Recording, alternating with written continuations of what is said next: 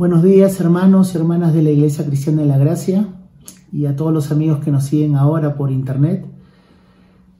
Bienvenidos una vez más al, a este culto dominical en el cual vamos a seguir estudiando la carta de, del apóstol Pablo a la iglesia de Colosas, recordando un poco lo que vimos la semana pasada en, en esta carta, en los dos primeros versículos del capítulo 1 es que sabemos que Pablo fue el que escribió esta carta, que la escribió estando preso en Roma y por, por solicitud de Epafras, que había sido una persona que se había convertido por la predicación de Pablo cuando estuvo en Éfeso y que plantó algunas iglesias, entre ellas la de Colosas, que estaba pasando por algunos problemas doctrinales filosofías griegas, eh, judaizantes, y todo eso estaba mezclado entre las enseñanzas. Y Epafras estaba preocupado por la iglesia y se acercó y visitó a Pablo cuando estaba preso, y es por eso que se escribió esta carta de Pablo a la iglesia de Colosas. Lo que vimos la semana pasada es como la salvación por gracia y la paz resultante debe ser algo en lo cual el creyente siempre debe de vivir y gozarse en medio de su, la gracia y la paz resultante que tenemos para con Dios. Pablo no solamente quería dar un saludo superficial, aunque tiene todas las características y la estructura de una carta de esa época, como el remitente, el destinatario y los saludos, Pablo quería algo más profundo para los creyentes. Y era que la gracia y la paz sean realidades que no solamente estén presentes en sus mentes y sus corazones, sino que también gobiernen, dirijan y motiven sus vidas. Esa debe ser la motivación del creyente, esa gran salvación que le hemos obtenido solamente por fe en Cristo Jesús. Pablo quiere que la gracia y la paz sean realidades dominantes en los creyentes. Hablamos también la semana pasada de acerca de lo que significa y lo que no significa ser santo. Además que la fidelidad del creyente tiene más que ver con la confianza en los méritos de, en Cristo y no en los méritos propios. Y permanecer en ese estado de confianza en Cristo, recordando que es su obra la que nos mantiene realmente firmes delante de Dios y no nuestros méritos. El día de hoy vamos a ver los versículos del 3 al 8 que cuando lo vemos y analizamos en el griego que está escrito originalmente, es una sola oración y que es de acción de gracias para con Dios por las vidas de los hermanos en Colosas. Así que vamos a orar. Padre, gracias te queremos dar por esta por esta mañana, por este tiempo juntos. Una vez más necesitamos, Señor, que tu Espíritu Santo, el cual has puesto en nosotros, nos ayude a entender lo que tú quieres que sepamos de ti para que nuestras vidas sigan siendo transformadas a la imagen de Cristo. para que vivamos en este presente siglo malo piadosamente, Señor, con confianza, con gozo en medio de las circunstancias. Ayúdanos a corregir algunas cosas que realmente pensamos mal acerca de ti, porque tal vez no hemos ido a tu palabra para buscar lo que tú mismo has dicho, quién eres tú. Ayuda a tu iglesia, tanto esta local como a tu iglesia universal, a crecer, Señor, en los frutos que has puesto por medio del Espíritu Santo que mora ahora en cada uno de nosotros, los creyentes. Y a los no creyentes que escuchan, Señor, tu palabra, que puedan ser convencidos y llamados a arrepentimiento y a fe, para que disfruten de esa misma salvación que estamos disfrutando ahora en Cristo Jesús. En Él oramos. Amén. Entonces, hermanos, vamos a, a leer los primeros, bueno, los versículos 3 al 8. El título de esta prédica son Los frutos del Evangelio, la palabra de verdad. Y vamos a leer.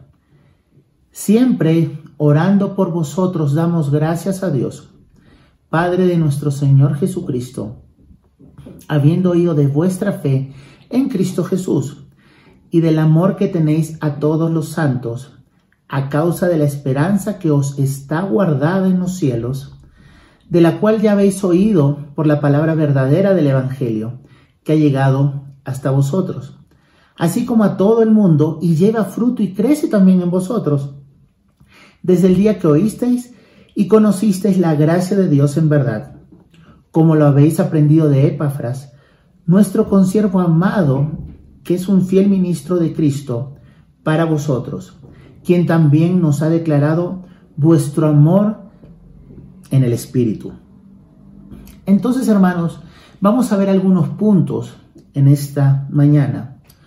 Vamos a ver los motivos por los cuales Pablo está agradecido para con Dios por lo que viene ocurriendo en la iglesia que se encontraba en Colosas. Y el primer agradecimiento que quiero que veamos es el agradecimiento que debemos tener como creyentes por la salvación que Dios nos ha dado. Y esa, esa salvación viene del Evangelio, de las buenas noticias. Tenemos que entender que el Evangelio nace en el corazón de Dios. Pero ¿cuál es el Evangelio? ¿Qué es el Evangelio? Tenemos que entender que el Evangelio comienza en Dios. ¿Por qué? Porque la Biblia nos dice en Isaías 6, que Dios es santo, santo, santo, y que aún los ángeles que no habían pecado en contra de Dios no podían ni siquiera mirar directamente a Dios. ¿Sí? Tenían tres pares de alas que con una cubrían sus, sus ojos para no ver a Dios, porque no se sentían dignos de estar en su presencia. Tenemos que entender que tenemos un Dios santo, y en el Génesis dice que Dios creó al hombre a su imagen y semejanza y toda la creación, todo lo que había creado Dios, era bueno y en gran manera. Y al crear Dios al hombre, esperaba que éste pueda mostrar su gloria por medio de la creación. Por eso que Dios le manda al hombre que pueda sojuzgar la tierra. Le mandó al hombre para que incluso ponga nombre a las cosas que Dios mismo había creado, a las criaturas, a los animales. La idea para el hombre de Dios era que pueda mostrar la gloria de Dios en medio de la creación. Pero sin embargo, el hombre no quiso hacerlo. Y al hombre menospreciar lo que Dios le había dicho, de todo fruto de árbol puedes comer, pero del árbol de la ciencia, del bien y el mal, de este ciertamente no comerás. El día que comas, ciertamente morirás. Y el hombre y su mujer comieron de este árbol, menospreciando la advertencia que Dios les había dado. Y bastó ese pecado, el no obedecer a Dios, por algo bueno que quería para el hombre, que el hombre fue apartado de la presencia de Dios, porque nuestros pecados hacen que nos separemos de Dios. Y no solamente cayeron Adán y Eva, cayó toda la humanidad, toda la creación cayó a una. Por eso que dice la palabra en Romanos, por cuanto todos pecaron, están destituidos de la gloria de Dios. Toda relación con Dios, una relación espiritual, se quebró. Estamos muertos espiritualmente, apartados de Dios, sin esperanza, pero Dios no dejó las cosas así. Y antes de la fundación del mundo, proveyó un Salvador que es Cristo. Aquel Cordero de Dios que quita el pecado del mundo. El justo por los injustos. Al que no cometió pecado por nosotros, Dios lo hizo pecado, para que fuésemos hecho justicia de Dios en él. Y la salvación, esas buenas noticias, ese evangelio, es que Dios eh, puso un sacrificio, sacrificio que nosotros no podríamos hacer. Aún nuestras buenas obras, dice la palabra de Dios, que son como trapos de inmundicia delante de Él. Es como querer regalarle a Dios un ramo de flores, por llamarlo así, con nuestras manos manchadas de excremento. Es imposible agradar perfectamente a Dios por el pecado que mora en nosotros. Por eso que se necesitaba un cordero perfecto, sin mancha, que vivió una vida perfecta puesta a nuestro favor. Y Él es el que llevó nuestros pecados, Cristo mismo, ese cordero de Dios, nuestros pecados en la cruz. Aquello que nos distanciaba de Dios, el pecado, Jesucristo lo quitó de en medio por medio de su sacrificio y su justicia nos fue adjudicada a nosotros. Esas son las buenas nuevas, hermano. Y eso viene de Dios, porque estuvo en el plan de Dios, porque estuvo en el corazón de Dios desde el principio. No nos dejó ni quería dejarnos en la situación. Lo único que se nos demanda es que podamos creer en esto, arrepentirnos y creer lo que dijo Jesucristo. El reino de los cielos se ha acercado. Arrepiéntanse y crean. Porque este Evangelio lo que va a producir, estas buenas noticias, lo que van a producir en nosotros es esperanza, como dice el texto. La palabra de, verdad por medio del Evangelio va a producir eso. Esperanza en alguien que es firme, que nunca se va a caer, que es Dios mismo. Nuestra salvación realmente descansa en Dios, no en lo que nosotros hacemos o dejamos de hacer, sino en Dios mismo y en su fidelidad para cumplir perfectamente ese pacto y en Jesucristo, que dice que es un gran sumo sacerdote que intercede por nosotros, por la eternidad. Intercede delante del Padre por nosotros. Pero esa es la palabra de verdad, que es el Evangelio. Pero escuchamos últimamente muchos falsos evangelios, si es que se puede decir la palabra, porque evangelio significa buenas noticias. Pero algo falso no puede ser una buena noticia.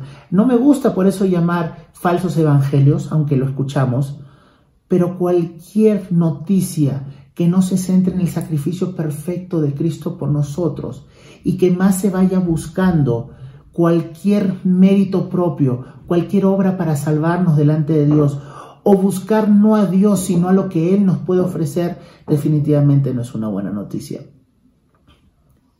Y eso estamos saturados de eso. De personas que nos dicen que Dios nos va a dar en cualquier momento salud, que no nos podemos enfermar, que Dios nos ha salvado para tener riquezas en este mundo y no nos hace apreciar realmente a la riqueza, a ese tesoro que es Cristo mismo. Y tenemos que tener cuidado porque el Evangelio nace en el corazón de Dios y apunta hacia Él mismo, para que nosotros le rindamos la gloria que Él es digno de recibir. Y eso es lo que está haciendo Pablo en el texto, siempre orando por vosotros, damos gracias a Dios, Padre de nuestro Señor Jesucristo, habiendo oído de vuestra fe en Cristo Jesús y del amor que tenéis todos los santos, a causa de la esperanza que está guardada en los cielos, de la cual ya habíais oído por la palabra verdadera del Evangelio. La esperanza es el producto del Evangelio puro, de la palabra verdadera que dice aquí. Y no de esa palabra diluida que escuchamos, ese Evangelio diluido que escuchamos en muchas congregaciones, que basa todo en el hombre o en lo que puedes obtener de Dios, pero no te hace anhelar a Dios. No te hace anhelar al Creador, sino a la creación, lo que puedes obtener de Él. Y Pablo lo que quiere, lo que ha visto en medio de la iglesia de Colosas, por la información que recibió de Epafras, es que este Evangelio que trae esperanza está trayendo frutos. Y ese es el segundo agradecimiento que da Pablo, gracias a Dios por los frutos del Evangelio. Gracias por los frutos del Evangelio. Y vamos a ver ahora que los frutos del Evangelio tienen que ver directamente con el nuevo nacimiento. En el capítulo 3 de la carta de Juan, del apóstol Juan, vemos una conversación entre Jesucristo y un maestro de la ley, Nicodemo. Y Jesús le dice a este maestro de la ley, de cierto, de cierto te digo que si no naces de nuevo no puedes ni entrar ni ver el reino de Dios. Nicodemo se sorprendió por estas palabras de Jesucristo y le dijo, ¿cómo puedo, cómo puedo entrar de nuevo al útero de mi madre?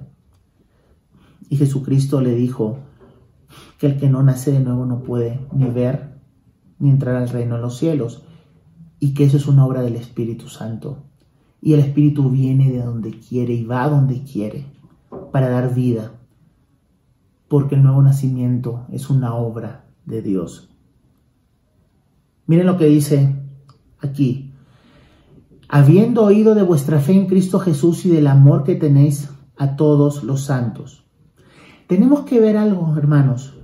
Pablo no le está agradeciendo a los colosenses por la fe y el amor que tienen. El agradecimiento es a Dios. Es por eso que decimos que Dios mismo crea esto en sus hijos. Y vamos a ver los frutos del verdadero evangelio. Vamos a ver más adelante acerca de la fe y del amor principalmente, pero también vamos a ver el alcance que tiene el evangelio verdadero a todo el mundo. Pero ¿por qué decimos que Pablo agradece a Dios? ¿Es acaso que nosotros mismos no podemos producir fe? ¿Nosotros mismos no podemos producir amor? Vamos a ver qué dicen las escrituras acerca de esto. Miren lo que dice Ezequiel 36 del 25 al 27. Esparciré sobre vosotros agua limpia, y seréis limpiados de todas vuestras inmundicias, y de todos vuestros ídolos os limpiaré. Os daré corazón nuevo, y pondré espíritu nuevo dentro de vosotros, y quitaré vuestra carne el corazón de piedra, y os daré un corazón de carne, y pondré dentro de vosotros mi espíritu y haré que andéis en mis estatutos y guardéis mis preceptos y los pongáis por obras. Hermanos, es claro que Dios es el que nos limpia. Dios nos limpia de nuestras inmundicias, de nuestros ídolos. Él nos va a limpiar. Él nos va a dar un nuevo corazón. Él es el que puso en nosotros por su gracia de su Espíritu Santo para que nosotros podemos andar ahora en los estatutos de Dios y ahora ver la ley de Dios no como gravosa, como peca, eh, algo pesado, sino que ahora algo dentro, ahora nos anhelamos las cosas de Dios. Pero Dios es el que los hace. Y vemos ahora, vamos a ver que los frutos de los cuales Pablo ahora va a hablar, que tiene la iglesia en Colosas, es la fe y es el amor. Y ahora que hemos visto que es Dios que pone de su espíritu en cada uno de sus hijos, los creyentes, ¿cuáles son los frutos de este Espíritu Santo? Lo vemos en Gálatas 5:22, más el fruto del Espíritu es amor, gozo, paz, paciencia, benignidad, bondad, fe, mansedumbre, templanza. Todos esos son los frutos, los resultados del Espíritu Santo que Dios ha puesto en nosotros. Entonces podemos decir que la fe que habla Pablo en la iglesia de Colosas viene con el nuevo nacimiento. Y dice que nos saluda a nosotros los que tenemos fe en Cristo. La fe en Cristo, ¿qué significa esto? Que es confiar en la justicia perfecta de Cristo y no en la nuestra. Es poder llegar a ver por la gracia que Dios también te ha concedido tu real necesidad de un Salvador por tu completa incapacidad de poder o querer pagar una deuda impagable producto de tu pecado. Pero, una vez más, nosotros no podemos producir fe. Hermanos, hemos leído los versículos y podemos leer a otros, que volvemos a leer ahora. Miren lo que dice Filipenses 1.29. Porque a vosotros, está hablando Pablo a la iglesia de de Filipo a los filipenses, porque a vosotros se os ha concedido por amor de Cristo no solo creer en Él, sino también sufrir por Él. Entonces, ¿qué nos está diciendo este versículo? Que a los creyentes que estaban en Filipo y a cada creyente que ha sido salvado por gracia, se les concede por amor de Cristo creer en Él, pero también padecer por causa de Él se nos ha concedido la fe, hermanos. Miren lo que dice Hechos, capítulo 13, versículo 38, la parte B. Y cuando llegó, ayudó mucho a los que por la gracia habían creído. Por eso dice en Efesios 2, porque por gracia sois salvos por medio de la fe, y esto no de vosotros, pues es un don de Dios, no por obras para que nadie se gloríe. Por la gracia de Dios habían creído. Podemos ver en Romanos 12:13, dice en la carta que Pablo escribió a la iglesia en Roma, porque en virtud de la gracia que me ha sido dada, digo a cada uno de vosotros que no piense más alto de sí de lo que debe pensar, sino que piense con buen juicio, según la medida de fe que Dios ha distribuido a cada uno. Hermanos, la fe viene por el oír y el oír por la palabra de Dios. Sabemos que la palabra de Dios está inspirada por el Espíritu Santo. Por eso es que podemos alcanzar por gracia, por medio de la palabra de Dios, esa fe que necesitamos. La fe se expresa en el amor que se tenían unos por otros. Hermanos, la fe no es algo subjetiva, no es algo que no se pueda comprobar. La fe no es algo simplemente sobre lo que pensamos y hablamos, sino algo que debe de vivirse. Miren lo que dice Santiago 2, 18 al 20. Pero alguno dirá, tú tienes fe y yo tengo obras. Muéstrame tu fe sin tus obras y yo te mostraré mi fe por mis obras. Tú crees que Dios es uno, bien haces, también los demonios creen y tiemblan. Mas quieres saber, hombre vano, que la fe sin hombre, sin obras es muerta. La fe va a causar actos, hermano. ¿Y por qué actúa la fe? Porque viene de Dios. Es algo que Dios ha puesto en nosotros porque es un fruto del Espíritu Santo. Quiero ponerles un ejemplo acerca de esto. ¿Cómo debería ser la fe que vive en nuestros corazones? ¿Y cómo saber si es una fe que realmente está viniendo del Espíritu Santo o no? Un hombre le preguntó a un anciano de una tribu masai acerca de cómo habría de traducirse la palabra fe a su idioma y este anciano dijo que la palabra escogida era poco satisfactoria por cuanto solo significaba aceptar. Y aceptar para él era como cuando un cazador blanco dispara a un animal con un rifle a una gran distancia. Solo sus ojos y sus dedos participan de lo que hace. Tendríamos que encontrar otra palabra, dijo, que cuando un hombre cree realmente es cuando un león va tras su presa. Con la nariz, los ojos y los oídos la hacen suya, sus patas le dan velocidad para capturarla, toda la energía de su cuerpo se concentra para elevarse en un terrible salto letal y asestar con una de sus garras delanteras un colosal zarpazo en el cuello, el zarpazo que produce la muerte del animal. Y mientras su presa se desploma, el león le envuelve con sus brazos, así dicen los africanos, a las patas delanteras de los animales, los atrae hacia sí y los hace parte de sí mismo. Así es como mata el león y así es también como cree una persona. Esto es la fe. Es interesante la profundidad del concepto que esta persona tenía acerca de la fe y lo que nosotros también tendríamos que actuar como consecuencia de esta fe que vive ahora en nosotros. Pero otro de los frutos que Pablo habla que tenía la iglesia de Colosas era amor, y es un amor por todos los santos. El amor, hermanos, es más que un simple sentimiento. Entendamos que no es algo natural. El mundo sin Dios ama, pero condicionalmente. Ama para su propio beneficio y gloria porque se siente hacer bien haciéndolo. Nosotros conocemos muchas personas que hacen muchas cosas, que dicen que hacen muchas cosas por amor, pero que lo que finalmente buscan es su propia satisfacción, su propia gloria, estar contentos ellos. Hay muchas personas que ayudan a personas pobres simplemente por el solo hecho de sentirse bien, por lo que produce esa acción en sus corazones, pero no tanto por la otra persona.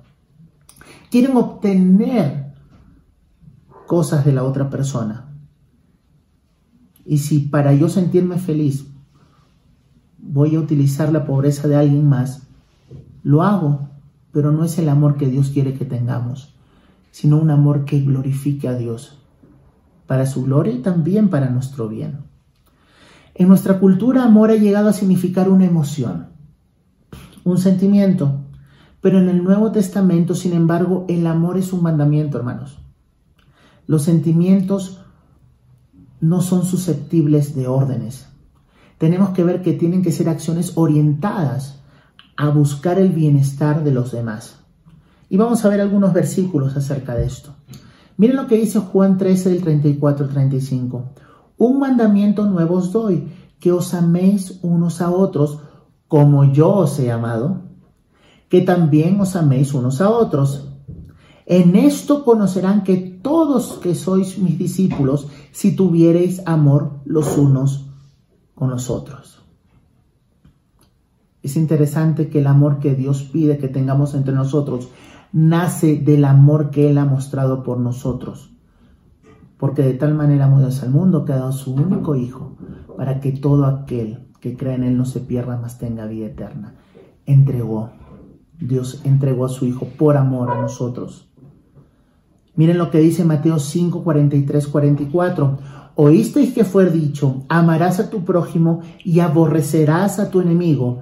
Pero yo os digo, amad a vuestros enemigos, bendecid a los que os maldicen, haced bien a los que os aborrecen y orad por los que os ultrajan y os persiguen. Hermanos, este amor no viene de forma natural. El que nosotros amemos a nuestros enemigos viene por recordar que nosotros éramos enemigos de Dios y Él nos amó. No es algo natural. Nosotros normalmente amamos a los que nos aman, sonreímos a los que nos sonríen, saludamos a los que nos saludan. Pero el amor al que estamos llamados es un amor sobrenatural que solamente puede venir con el nuevo nacimiento. Y que no somos perfectos, pero debemos anhelar crecer en ese amor. Y para crecer en ese amor recordemos quién es el que nos amó y cómo nos ha amado, cómo nos ama, nos amará y cómo se manifestó ese amor en la cruz de Cristo. Primera de Juan 4, 7, 8 dice, amados, amémonos unos a otros, porque el amor es de Dios. Todo aquel que ama es nacido de Dios y conoce a Dios. El que no ama no ha conocido a Dios porque Dios es amor.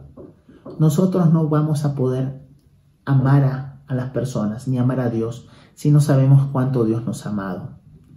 Porque el amor dice aquí claramente en 1 Juan 4, el amor es de Dios, viene de Dios. Y el Espíritu Santo, los frutos, uno de los frutos del Espíritu Santo es un amor, amor incondicional en el cual debemos anhelar crecer y conocer más. Miren lo que dice 1 Juan 4, 20, 21. Si alguno dice yo amo a Dios y aborrece a su hermano, es mentiroso. Pues el que no ama a su hermano a quien ha visto, ¿cómo puede amar a Dios a quien no ha visto? Y nosotros tenemos este mandamiento de Él, de Dios. El que ama a Dios, ame también a su hermano.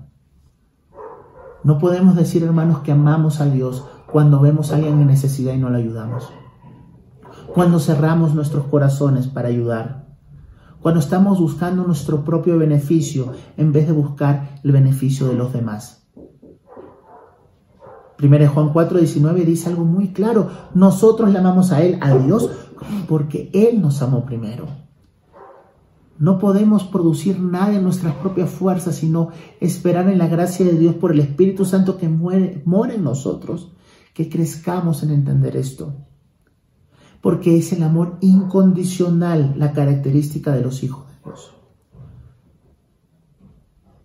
Porque amamos como nuestro Padre nos amó, como nuestro Padre nos ama. Miren lo que dice R.C. Sproul. En el Nuevo Testamento el amor es más un verbo que un sustantivo.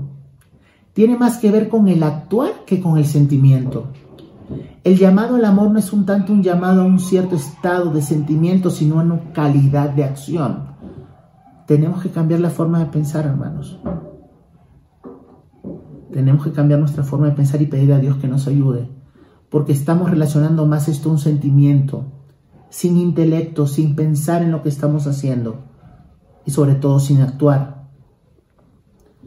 Entonces, tanto la fe como el amor que acabamos de ver que son los frutos de esta salvación por medio del Espíritu Santo que se nos ha concedido, son resultados de la esperanza guardada en los cielos, producto del Evangelio.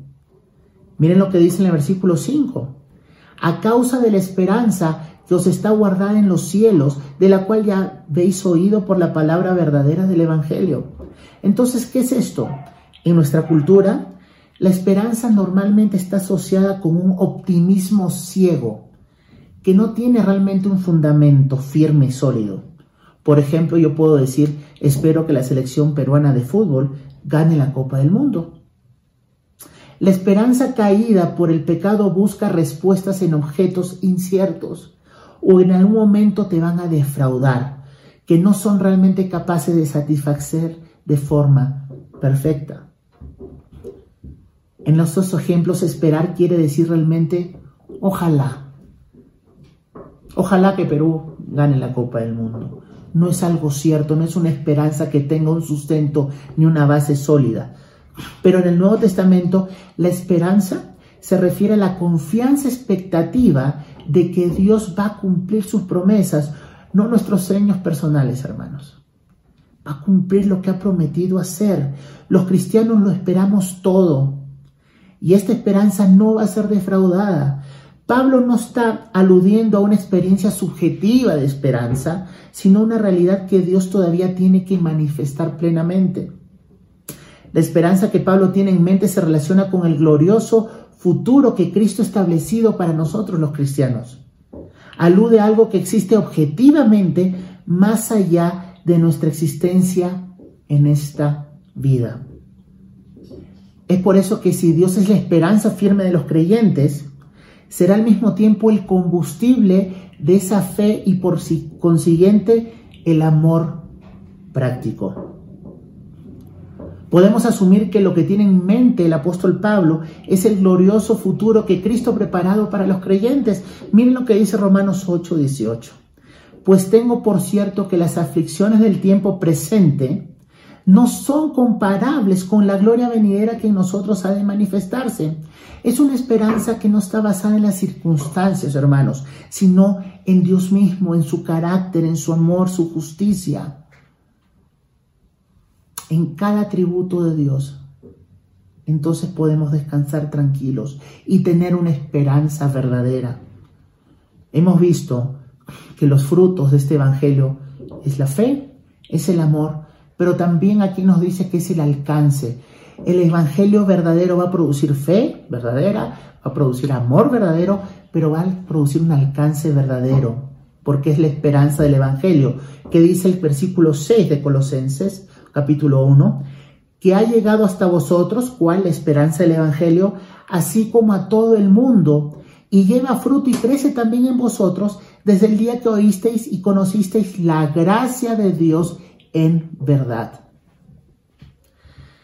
El Evangelio se tiene que expandir, hermanos, y se va a expandir porque es la voluntad de Dios que así sea. ¿Qué es lo que dice Jesús en Hechos 1.8? Le dijo a sus discípulos, pero recibiréis poder cuando haya venido sobre vosotros el Espíritu Santo y me seréis testigos en Jerusalén, en toda Judea, en Samaria y esto lo último de la tierra. El Evangelio creció. Podemos leer todo el libro de Hechos y vemos que todas estas áreas donde Cristo les pidió a sus discípulos que se llevado el Evangelio, ellos lo llevaron. ¿Por qué? Porque creían realmente que el Evangelio era verdad, porque es verdad, porque amaban no solamente a Dios que los salvó, sino a las personas, amaban a los perdidos de los cuales ellos estaban antes, y nosotros también, y porque fueron fieles. Porque cuando Dios les dijo, lleven este Evangelio y anúncienlo, ellos fueron porque creían en esto. ¿Y por qué? Vamos a ver 1 Corintios 9:16. Miren lo que dice el apóstol Pablo escribiendo a la iglesia en Corinto. Pues si anuncio el Evangelio no tengo por qué gloriarme, porque me es impuesta necesidad. Ay de mí si no anuncio el Evangelio. Era una necesidad por amor. Ay de mí. Se me ha puesto esa necesidad de amar, de compartir esta verdad. Miren lo que dice Hechos 4:20 porque no podemos dejar de decir lo que hemos visto y oído. Eran fieles. No podemos. Alguna vez en un estudio que hicimos como iglesia, dijimos que detrás de cada no puedo, hay un no quiero. Pero estos dicen, no podemos, entonces realmente querían hablar acerca de Cristo. Y este es el fruto del verdadero evangelio, el anhelo de llevarlo por donde quiera que sea. Todo hijo de Dios quiere llevar esta noticia. No se conforma con su familia o amigos cercanos, porque quiere que desconocidos también disfruten de la salvación en Cristo Jesús, porque nosotros éramos enemigos y desconocidos en un tiempo atrás también. Por ese es otro fruto, el amor, la fe y el alcance del Evangelio, el querer llevarlo, el anhelo de querer llevarlo. Va a haber fruto y crecimiento verdadero. Finalmente, otra, otro agradecimiento, y ya casi para terminar, vimos que Pablo está agradeciendo por el Evangelio, por los frutos del Evangelio que estaba viendo en la iglesia de Colosas, agradecimiento una vez más a Dios que puso su espíritu para tener esos frutos del Espíritu Santo y poder expresarlos en medio de la iglesia local y en donde estemos. Y finalmente, gracias a Dios por los colaboradores fieles, versículos 7 y 8. Las características que vemos que Pablo habla acerca de Epafras es que es un consiervo amado y un fiel ministro. Sabemos que Epafras fundó la iglesia de Colosas, se preocupaba por la iglesia, tanto que fue a ver a Pablo para pedir ayuda con las cosas que venían pasando en la iglesia y que aparentemente no podía resolver solo. Puso un buen fundamento sólido para producir un buen fruto. No solamente Epafras, fundó Colosas, la Odisea y Herápolis fundó estas tres iglesias de lo que nosotros sabemos. Pero miren hermanos, por las cosas que deberíamos nosotros agradecer, por la salvación, por ver los frutos en los hermanos y por los colaboradores fieles. Todas estas cosas son las cosas que deberíamos dar gracias a Dios en todo momento. Finalmente, la pregunta que tenemos que hacernos como iglesia local principalmente o como iglesia. ¿Estamos anhelando estos frutos en la iglesia local y universal? Estamos anhelando tener amor en nuestras vidas, no el amor como el mundo le enseña, ese amor condicional, no ese amor incondicional, anhelar crecer, anhelar crecer en fe. ¿Estamos orando por crecer en estos aspectos? Estamos yendo a la palabra de Dios para conseguirlo. Recordemos que la fe viene por el oír y el oír por la palabra de Dios. No podemos crecer en amor y fe si no sabemos quién nos ha salvado, de dónde nos ha salvado, para qué nos ha salvado. Para poder tener ese mismo amor por los demás y tener fe realmente en Dios. ¿Cuál es tu fuente de crecimiento?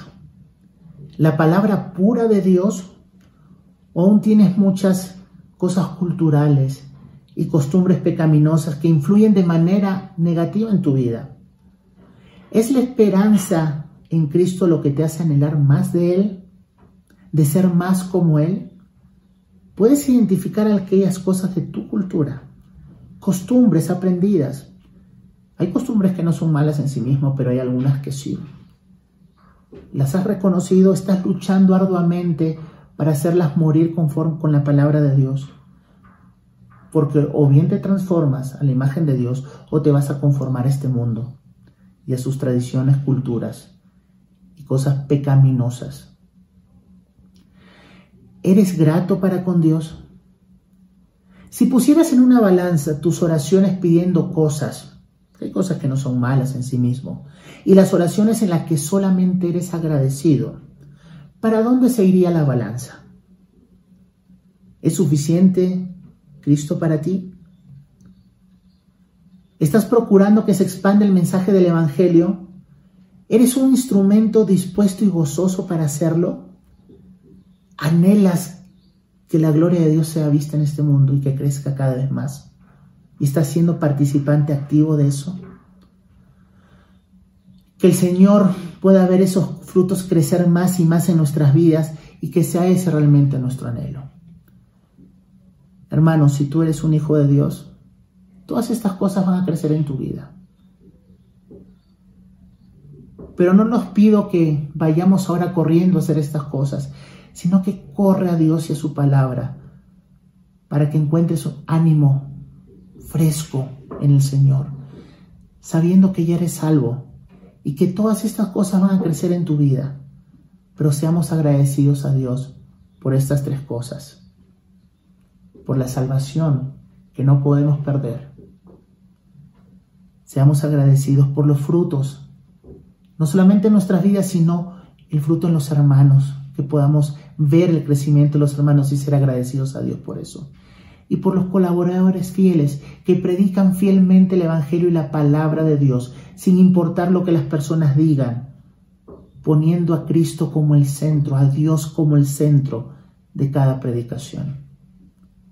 Que Cristo sea glorificado en sus vidas, hermanos. Vamos a orar. Gracias, Padre, te quiero dar por esta mañana, por tu palabra. Ayúdanos en estas áreas, Padre, a, a ver si realmente estamos dependiendo de ti. Cristo dijo que, que Él es la vida y nosotros somos los pámpanos y separados de Él no podemos hacer nada. A veces queremos hacer las cosas en nuestras fuerzas, en nuestras carnes, pero ayúdanos a por medio de tu palabra descansar en ti. Pon en nuestros corazones crecimiento en estas áreas y ayúdanos a descansar realmente en esa salvación completa y perfecta que Cristo ha hecho por nosotros en la cruz. Gracias Padre, en Cristo Jesús. Amén. Hermanos, que tengan un lindo domingo. Dios los bendiga.